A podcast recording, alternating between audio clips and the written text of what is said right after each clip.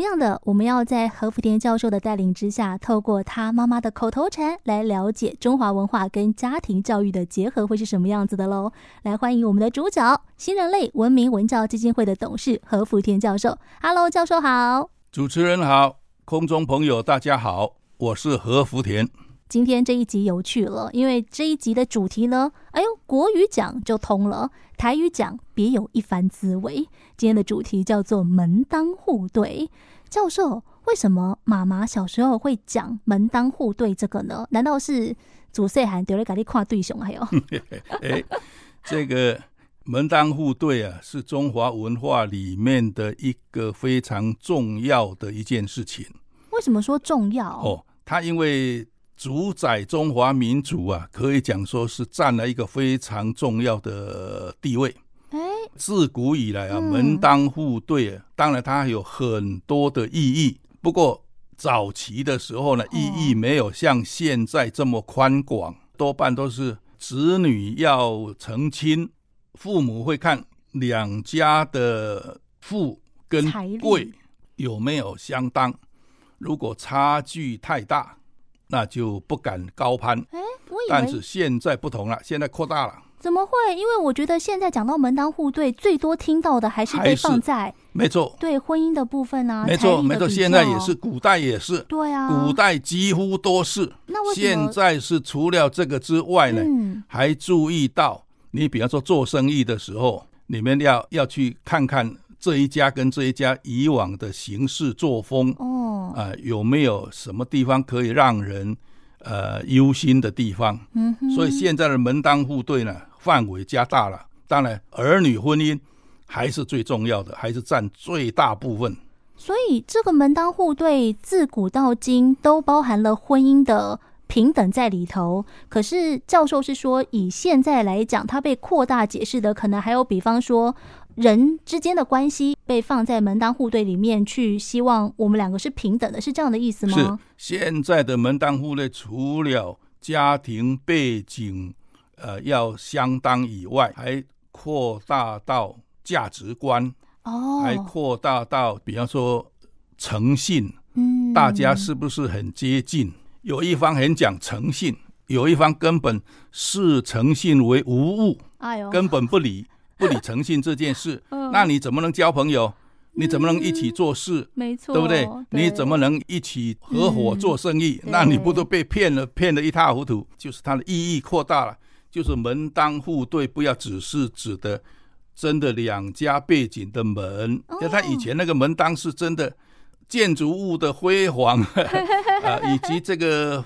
父母官做的大小，嗯，是有关系。大大官不会跟小官结亲的，对，哎，这个以前就是这样的，哎，所以以婚姻结亲为主，嗯，但现在扩大了。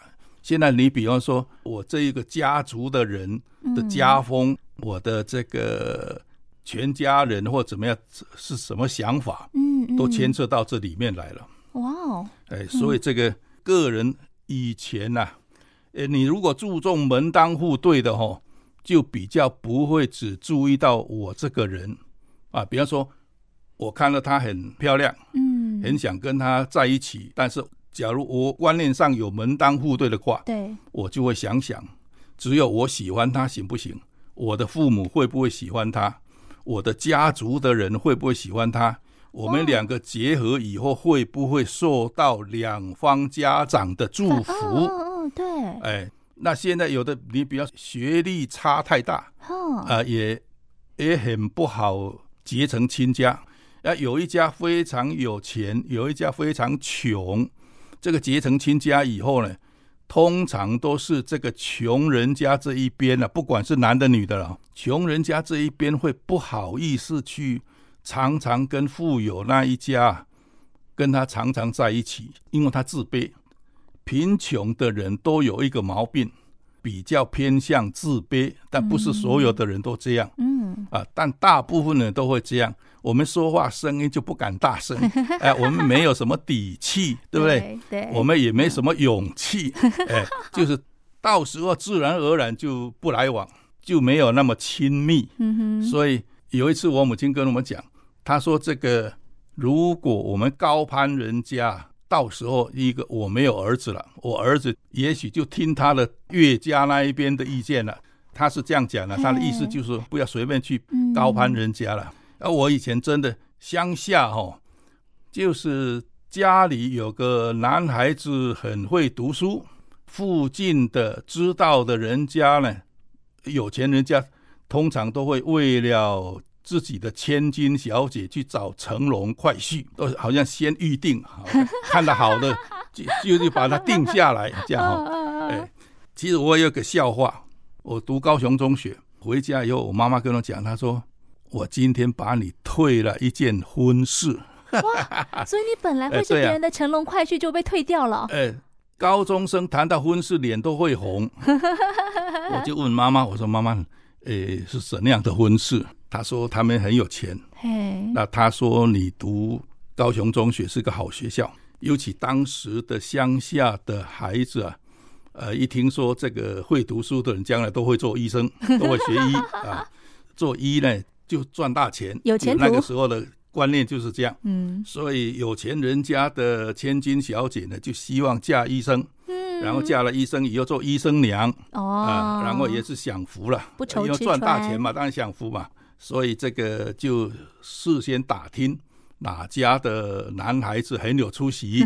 哎，这个先把他定下来。有机会做医生的，先定下来了。哎，对，结果真的有一家富有人家，他就请了一个媒人跑到我家来说：“听说你们儿子啊，读雄中啊很好，成绩也不错，某家人要跟你做个朋友。”我妈妈就知道，就说我们不敢高攀，不可以。那他就跟他讲说：“现在才高一。”还能不能读完高中都不知道 啊！还有呢，考上大学那更是遥远的事，甚至于会不会做医生，那谁晓得？啊、现在谈的太早啊，所以不必谈了，不必谈了，就让那个媒人呢觉得很很无趣，就回去了。真的，所以我妈妈就跟我讲说，是我今天给你退了一婚事。嗯，那我说很好啊，我也觉得我将来可能不会做医生。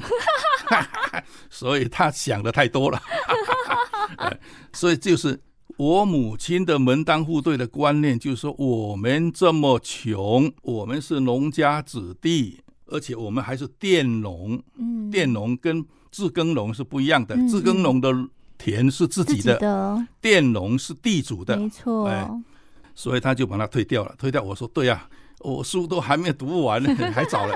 哎，所以意思就是。你只要想到门当户对，就自然而然都会想到将来两家怎么交往。嗯，这样的想法是对的。所以什么时候都应该有门当户对的观念。嗯哼。可是现在的人不必像以前那样由父母完全主导。嗯。现在要与时俱进。嗯哼。与时俱进的意思呢，就是说你要信任。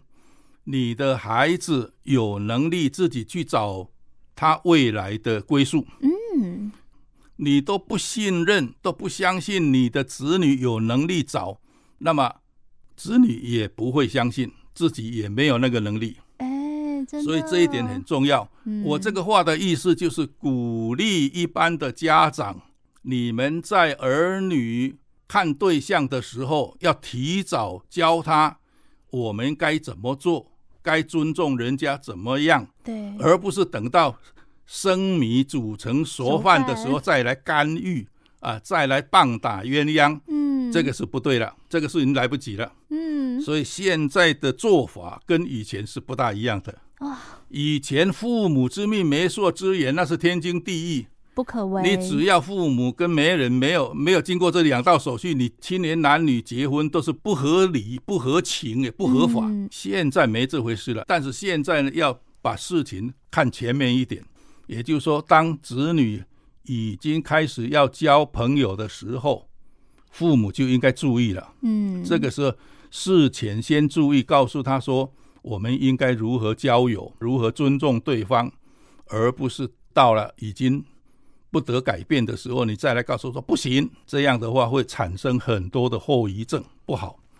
哇，今天这一集非常有趣，我从教授身上学到很多诶，特别是针对“门当户对”这四个字哦，难怪我们现在说结婚不是两个人的事情，是两家人的事情。原来自古至今都是一样的。当你们两个看对眼之后，请稍微留意一下我们彼此的家庭观念是不是一样的，因为这才是教授今天特别提到的，关于到了现在这个时候，你门当户对要更扩大的来解释到很多的层面，才不会嫁进去之后发生了好多呃独孤啦。毒婆婆啦，哈，这个家庭不和乐，那就真的是悔不当初。今天谢谢教授，谢谢。